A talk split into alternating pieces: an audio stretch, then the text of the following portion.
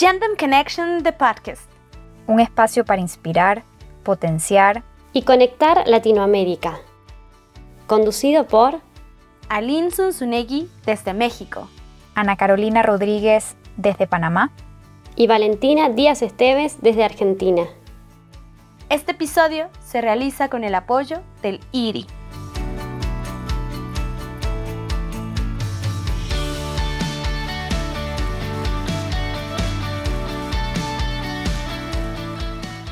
Las dificultades que enfrentan diariamente las mujeres en Latinoamérica se han exacerbado a razón de la pandemia por el COVID-19. En el hogar, las mujeres llevan desproporcionadamente la carga de las labores de crianza, educación y cuidado doméstico. Además, los indicadores muestran que en el confinamiento han aumentado los casos de violencia intrafamiliar, agravados por la falta de mecanismos efectivos de protección y de denuncia. La brecha de género a nivel laboral y económico corre el riesgo de ensancharse, ya que muchas mujeres ejercen trabajos informales y que no pueden realizarse a distancia. Según cifras de la OIT, el 51.84 de las mujeres trabajan en sectores de baja productividad y el 82.2% de ellas no están afiliadas a un sistema de seguridad social. Por otra parte, las características del liderazgo femenino han sido reconocidas como claves para lograr respuestas eficaces e integrales a la pandemia. Nosotras nos preguntamos, ¿qué distingue los liderazgos femeninos? ¿Cómo prevenir la ampliación de la brecha de género? ¿Qué techos de cristales o de concreto tendremos por delante como nueva generación de mujeres? En la primera parte de este episodio nos acompaña Raquel Munt. Ella es fundadora y directora ejecutiva del capítulo argentino de Women's Democracy Network. Es abogada y mediadora, especialista en empoderamiento y participación ciudadana en clave de género. Pueden seguirla en Twitter como arroba Raquel Munt y también les invitamos a seguir la cuenta de Women's Democracy Network en el Twitter arroba. Más adelante escucharemos a dos queridas compañeras de la red de Generation Democracy que nos compartirán sus testimonios sobre el activismo social y político en pro de las mujeres. Bienvenida Raquel, muchas gracias por acompañarnos en nuestro primer episodio. Entrando de una vez en materia, Actualmente, menos del 10% de los países del mundo están liderados por mujeres. Y aún así, el manejo de la pandemia por la primera ministra de Nueva Zelanda y la canciller alemana han generado una interesante discusión sobre las particularidades del liderazgo femenino. Te pregunto, Raquel, ¿tenemos las mujeres características particulares que traemos a los espacios de toma de decisión y que nos hacen mejores líderes? Hola, buenas tardes. Mi nombre es Raquel Munt. Yo eh, dirijo desde hace muchos años una organización en Argentina que se llama Women's Democracy Network. Desde ahí trabajamos todo lo que tiene que ver con el empoderamiento político de mujeres. Estamos convencidas que la mujer trae un aporte diferencial a la política y queremos más mujeres en lugares de poder pero con perspectiva de género. Hago esa aclaración porque necesitamos mujeres que se pongan los lentes violetas y puedan abrir canales para más mujeres. En esa línea, lo que ustedes me plantean hoy, me parece un tema muy interesante porque se ha hablado mucho del liderazgo de las mujeres, sobre todo en esta época donde 19 países fueron liderados por mujeres en las cuales resulta muy exitoso cómo se gestionó la pandemia o el COVID-19. Sobre las características, yo les diría que efectivamente yo creo que sí, que nosotras volcamos en los lugares de poder aquellas características que trabajamos en lo cotidiano. Es decir, muchas veces nos vamos a encontrar nosotras mismas generando consensos entre nosotras, consultándonos sobre temáticas tratando de alguna manera de lograr algunas ideas eh, que nos identifiquen. Generalmente buscamos evidencia para manejarnos en ámbitos donde a lo mejor no son los que nos naturalmente transitamos Y creo que todas esas características que nosotras ponemos en nuestra vida de relación cotidiana es la que también llevamos a la política. Y desde ahí entonces, por eso se habló tanto de que fueron grandes mujeres que trabajaron políticas basadas en la evidencia, en la empatía, en la generación de confianza, con fortaleza. Fíjense que ninguna de ellas tiene un perfil eh, sino que son mujeres fuertes, pero que sean fuertes no quiere decir que sean eh, antidemocráticas o que sean con un rasgo, diríamos, no, no constructor de consensos. Entonces me parece que, que lo que estamos viendo es un acceso al poder de mujeres que ponen en juego en lo político sus habilidades de relación, de construir diálogos y conversaciones de calidad donde pueden anunciarle a sus ciudadanos lo que ellas ven como que va a suceder y tienen la capacidad de generar confianza. Creo que el gran diferencial es que han anunciado de manera clara, directa, concisa y generan confianza en su ciudadanía. Entonces, bueno, podríamos pensar que entonces son rasgos que nosotras estamos poniendo en esos ámbitos. También es cierto que al ser pocos países no podemos hacer afirmaciones definitivas ni generalizadas. Eh, hay mujeres que tienen estas características, hay otras que no, y entonces, bueno, ahí empiezan a jugar las situaciones. Yo prefiero eh, no generalizar y sí, eh, a lo mejor focalizar en estos rasgos y en estas mujeres y en estas situaciones que sí fueron muy efectivas a la luz de la situación en la que estamos. Muy interesante Raquel lo que nos planteas y trayendo el enfoque un poquito hacia Latinoamérica, donde solamente hay una jefa de Estado mujer, que es la presidenta interina de Bolivia, Janine Áñez. ¿Piensas que después de la pandemia llegarán más mujeres a espacios de toma de decisión? El tema de las mujeres en el poder y con poder es un reto por largo tiempo. La verdad es que no les voy a mentir, no veo que vayan a existir muchas mujeres en lugares muy importantes en la región. No solo porque creo que las dinámicas del poder, los sistemas políticos siguen estando en, cabeza de hombres y que entonces el poder tiene lógicas y procedimientos más asociados a la cultura patriarcal y entonces se nos hace cada vez más difícil, sino que además lo que creo que no podemos perder de vista, que nuestra región es una región que está atravesada por grandes índices de violencia. Y la violencia política hoy también es un factor que desanima a las mujeres a involucrarse, a participar y a aspirar lugares de mucho poder. Entonces, creo que, tenemos que seguir trabajando para desmontar toda una cultura patriarcal, machista, donde son las lógicas de los eh, machos alfa los que definen eh, los lugares y quiénes llegan y quiénes no, y trabajar entre nosotras fortaleciendo redes de mujeres, plataformas de cooperación para tratar de justamente prevenir, erradicar y sancionar la violencia política, para la violencia de género y miles de situaciones que afectan diariamente la calidad de vida de las mujeres. Siguiendo esa misma línea, Raquel, muchos países con el objetivo de disminuir la brecha de género han establecido sistemas de cupos o cuotas para mujeres, tanto en la administración pública como en la privada. Tenemos el caso de México que se establece paridad de género, lo que implica asegurar que la mitad de los cargos de decisión sean para las mujeres en los tres poderes del Estado. Entonces, en tres órdenes de gobierno y organismos autónomos y también en las candidaturas. Por otro lado, en Argentina funciona en un caso similar en los poderes eh, legislativos a nivel nacional y recientemente se establece la obligatoriedad de la paridad en los directorios de las empresas con ciertos requisitos. Por otro lado, en Panamá, la paridad en las juntas directivas también es obligatorio para las empresas reguladas como para los bancos. Entonces, viendo esto, ¿cómo valorás eh, la efectividad de estas medidas en relación a la inclusión y a la participación política y empresarial de la mujer? Para mí, yo soy defensora de las cuotas y de los cupos.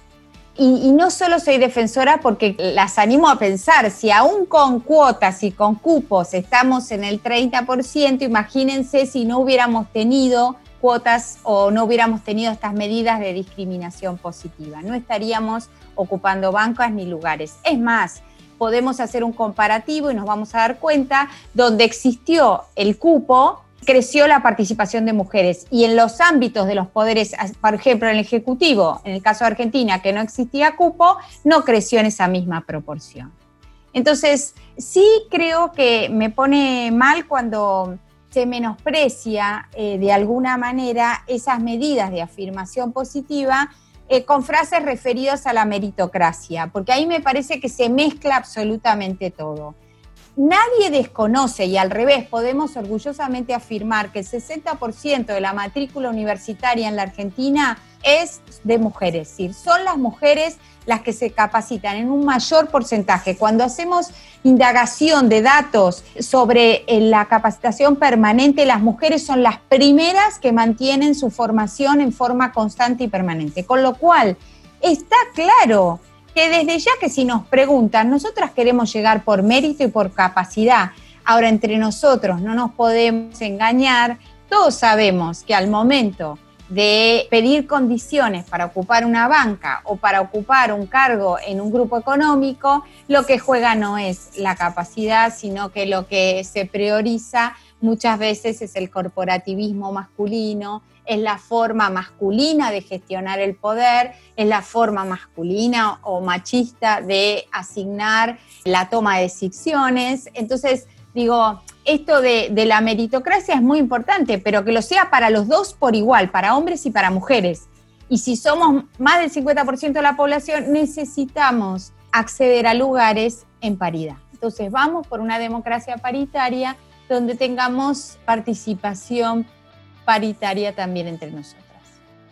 Sumando a, esto de sobre las políticas públicas, quiero preguntar qué otras políticas públicas crees que son fundamentales para impulsar a las mujeres en Latinoamérica.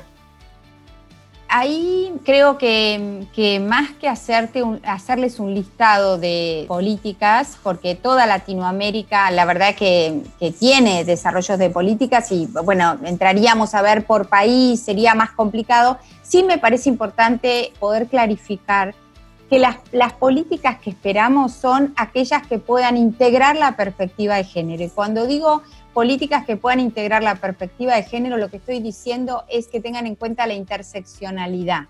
Es decir, políticas que tengan en cuenta las necesidades y las prioridades de una mujer joven como de una mujer anciana, de una mujer rural como de una mujer urbana. No es lo mismo las prioridades de una mujer eh, de clase media que una mujer que vive en pobreza. No es lo mismo las necesidades que puede tener una mujer de un pueblo originario que una mujer que vive en una gran ciudad.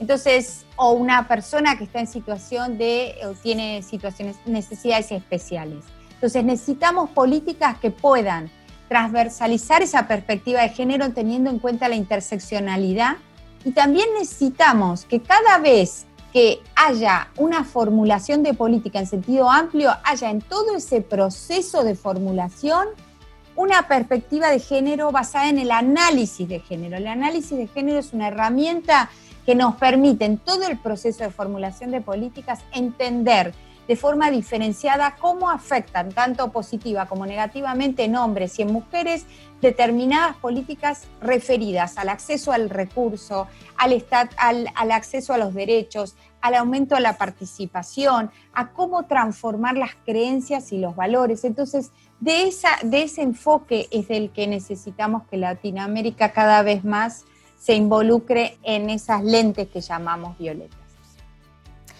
El hecho de que hoy muchas de nosotras podamos votar, administrar nuestros bienes, divorciarnos, planificar nuestra familia y hasta usar pantalones, se lo debemos a la lucha incansable de generaciones anteriores de mujeres, quienes rompieron importantes techos de cristal. ¿Se ha avanzado?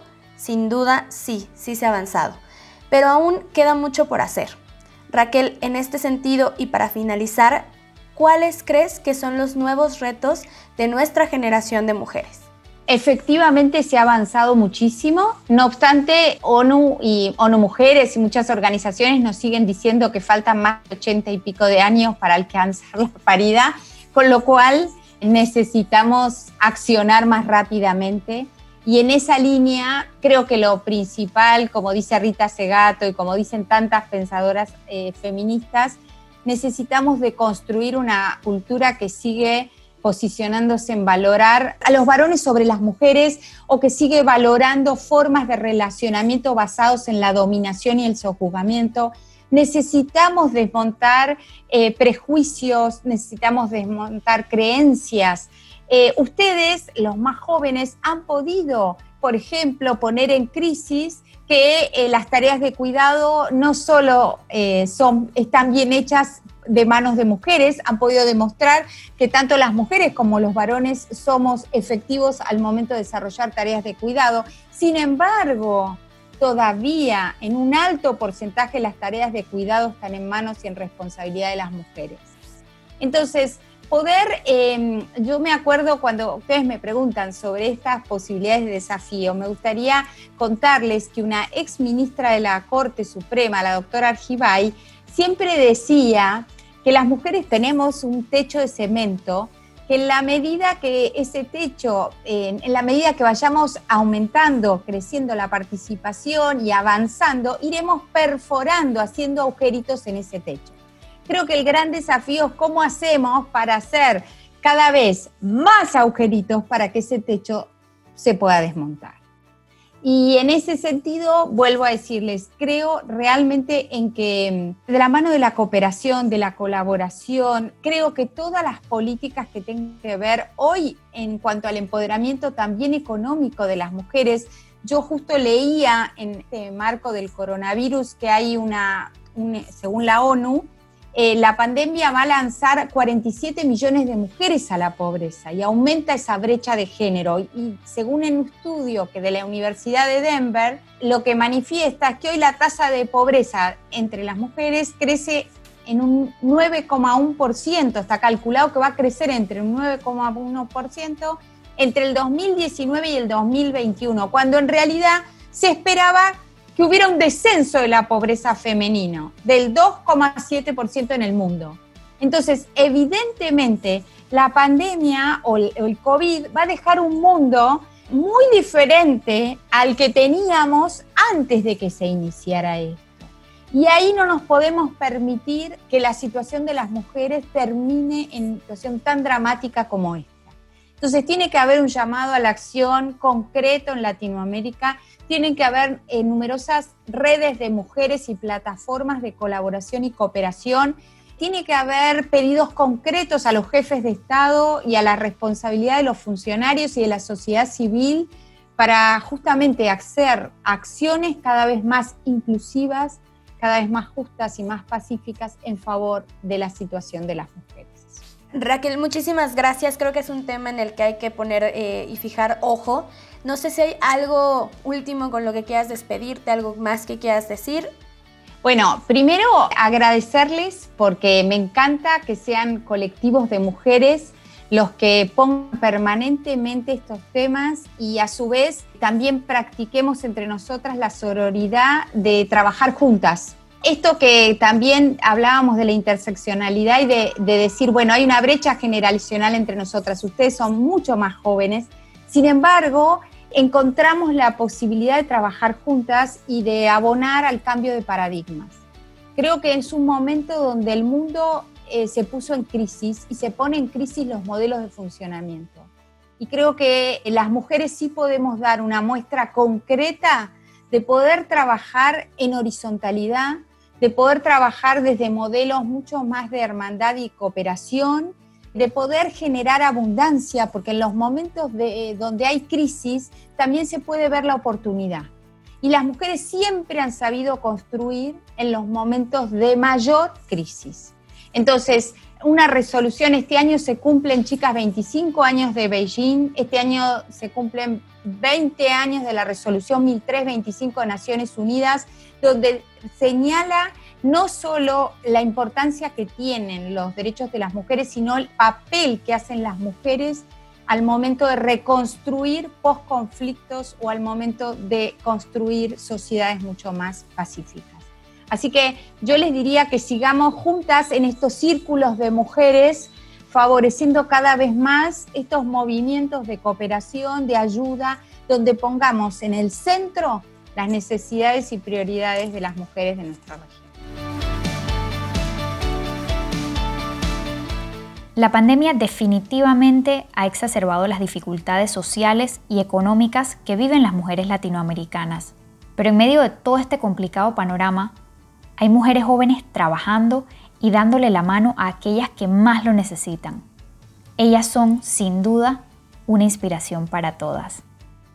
Les presento a Irma Hernández, tiene 24 años, es panameña, abogada, feminista, municipalista y además forma parte de la red de Generation Democracy. Irma, desde tu activismo feminista te pregunto, ¿cuáles consideras que son los tres retos más grandes que enfrentan las mujeres durante esta pandemia? Y contanos qué iniciativas has impulsado para apoyar a otras mujeres en estos tiempos.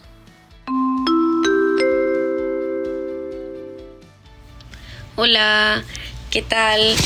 Chicas, un gusto saludarles, un gusto estar aquí en este espacio de Gendem Connections. Estoy segura que va a ser todo un éxito, que realmente va a crear y a fortalecer esos lazos que hemos logrado construir borrando fronteras y sé que va a ser de mucho provecho para compartir nuestras experiencias y nuestros conocimientos. Me preguntan acerca de, bueno, mi experiencia como activista y quiero recordarles que, bueno, soy abogada aquí en Panamá y actualmente estoy trabajando en la Asamblea Nacional junto al diputado Juan Diego Vázquez, que es el diputado más joven de nuestra Asamblea.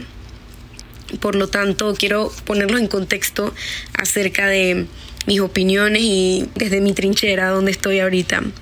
Y me preguntan pues cuáles considero que son los tres retos más grandes que enfrentan las mujeres durante esta pandemia y creo que en general a todas las personas les ha afectado el impedimento de poder salir a trabajar y conseguir el sustento, tanto a las personas formales como que se encuentran, por ejemplo, con sus contratos suspendidos y a las personas que se encuentran informalmente que no han podido salir a continuar sus pequeños negocios y a, y a, sostener a sus familias, que son la gran mayoría también, por lo menos aquí en Panamá. Pero digamos tres desigualdades que se han remarcado o tres cargas que se pueden visualizar mucho más durante esta pandemia o gracias a la pandemia, creo que se ha podido notar que son las mujeres las que se encargan del cuidado de las personas ancianas y enfermas. Además, bueno, se han aumentado los casos de violencia de todos los tipos por el confinamiento, claro. Y se también se ha demostrado, pues se ha visto que ahora se entiende que las madres son como que las que se encargan de los estudios de los niños, porque como la escuela es en casa, es virtual, son ellas las encargadas de ahora esta también tarea, además de, bueno, los cuidados del hogar y las mencionadas anteriormente. Creo que esas englobarían como que los retos que yo veo que se han remarcado mucho más durante estos tiempos y me preguntan igualmente qué iniciativas he podido impulsar para ayudar a otras mujeres en estos tiempos. Estoy formando una organización que se llama AFEMPA, la Asociación de Abogadas Feministas de Panamá, y nuestro objetivo es básicamente ayudar y dar orientación legal en casos de violencia hacia las mujeres, eh, hacia las niñas, igualmente cualquier tipo de vulneración de, los derechos de las mujeres, laborales, eh, de familia. Estamos trabajando en esa, en esa dirección y esperamos que bueno, se vayan sumando más abogadas que también sean feministas porque nuestro objetivo principal es empezar a ejecutar el derecho, practicar el derecho con una perspectiva de género, desde una perspectiva de género. Así que por eso, por ahora, pero creo que también toda mi vida y mi existencia es una constante protesta y cuestionamientos al sistema y a lo que ocurre mal y a los problemas que enfrentamos diariamente las mujeres es como que mi vida, mi manifiesto en contra de cualquier vulneración y desde la Asamblea Nacional aprovechando también el momento para apoyar iniciativas que beneficien los derechos de salud sexual y reproductiva de todas las mujeres y el derecho a decidir sobre sus cuerpos. Recientemente estuve apoyando para estos tiempos de pandemia a una compañera que tiene un colectivo que se llama Palabras Poderosas, donde analizan textos eh, de literatura feminista y hizo una recolección de ciertas donaciones de artículos de higiene femenina. La fuimos a repartir a algunos barrios de mi distrito en San Miguelito. Fue una experiencia ya increíble. Repartimos tampones, toallas sanitarias, jabones, papel higiénico. Fue súper bonita la experiencia y compartiendo con las mujeres ese momento, ya que estos artículos no venían en estas bolsas de ayuda social que se estaban repartiendo. Y bastante Zoom, se ha bueno, aumentado el uso en redes sociales, la interconectividad a través de las llamadas, videollamadas, este tipo de espacios se han, se han creado y creo que ese boom, ese salto que hemos tenido hacia la tecnología ha sido súper importante y para el movimiento feminista igualmente es una herramienta para seguir organizándonos. Y bueno, ahí está la base, en mantenernos en contacto, en mantenernos organizadas y de verdad que las aprecio mucho y agradezco su invitación para este tremendo espacio. Les mando un abrazo fuerte. Andrea Villagrán es guatemalteca, diputada al Congreso de la República de Guatemala del 2017 al 2020, integrante de las comisiones de Relaciones Exteriores, de Defensa del Consumidor y Usuario, Cultura y de la Mujer. Andrea, cuéntanos, ¿Qué iniciativas impulsas desde el Congreso para mitigar el impacto negativo del COVID en las mujeres y en los jóvenes?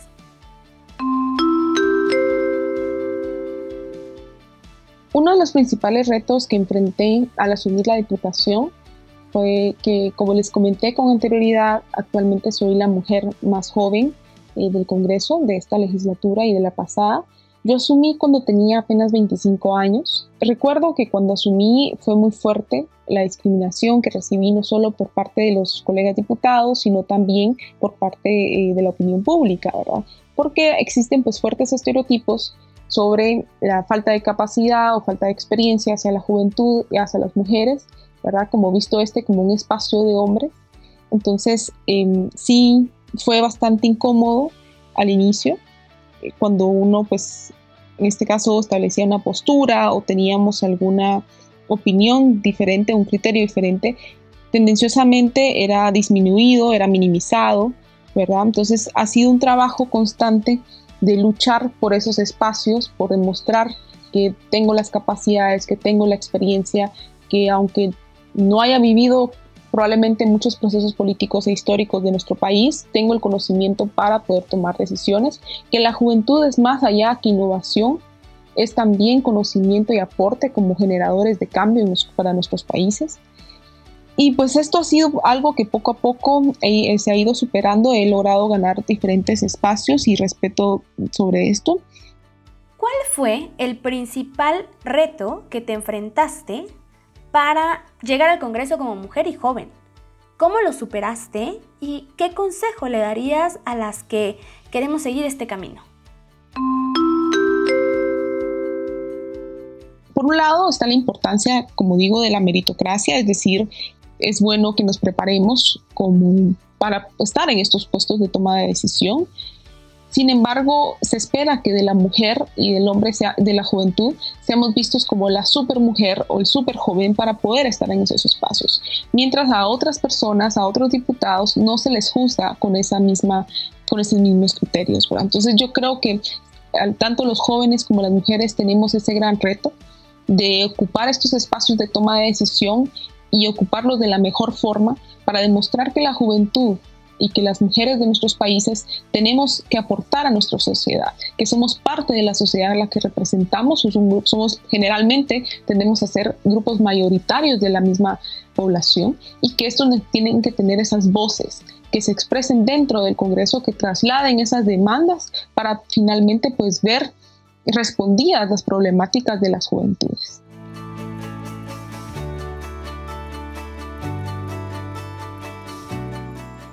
¿Qué capítulo? Bueno, yo me quedo con ese llamado a la acción que hace Raquel y que Andrea e Irma ya están atendiendo de una forma tan especial. Yo creo que todas nosotras tenemos que atender a ese compromiso consciente y constante de trabajar juntas para avanzar la lucha por una verdadera igualdad. Y hacerlo siempre desde nuestros espacios de influencia y con nuestro propio estilo y a nuestra propia forma. A ponerlos los lentes violeta. Valen, ¿tú con qué te quedas? Cuántas cosas, chicas. Me queda una mezcla de sabores. Como bien dijo Raquel, se espera que a este ritmo faltan muchos años para lograr cerrar la brecha de género. Sin embargo, siento esperanza. de conocer y ver que muchas mujeres como Raquel desde su lugar de líderes trabajan para reducirla y sobre todo ver a jóvenes como Irma y Andrea que nos inspiran y potencian hacia este camino. ¿Y vos, Aline, para dar cierre a este capítulo?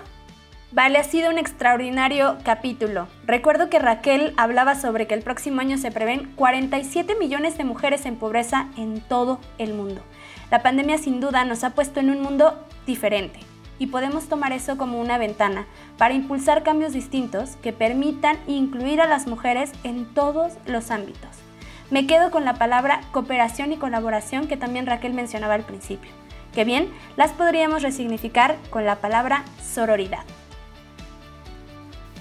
Gracias por llegar con nosotras hasta el final de este episodio. Contanos qué tal te pareció. Con cariño desde México, Argentina y Panamá hacia el mundo. Producido por el equipo de Gendem Connections. Si te gustó, no te olvides compartirlo y seguirnos en Instagram, Twitter y Facebook como arroba Connections.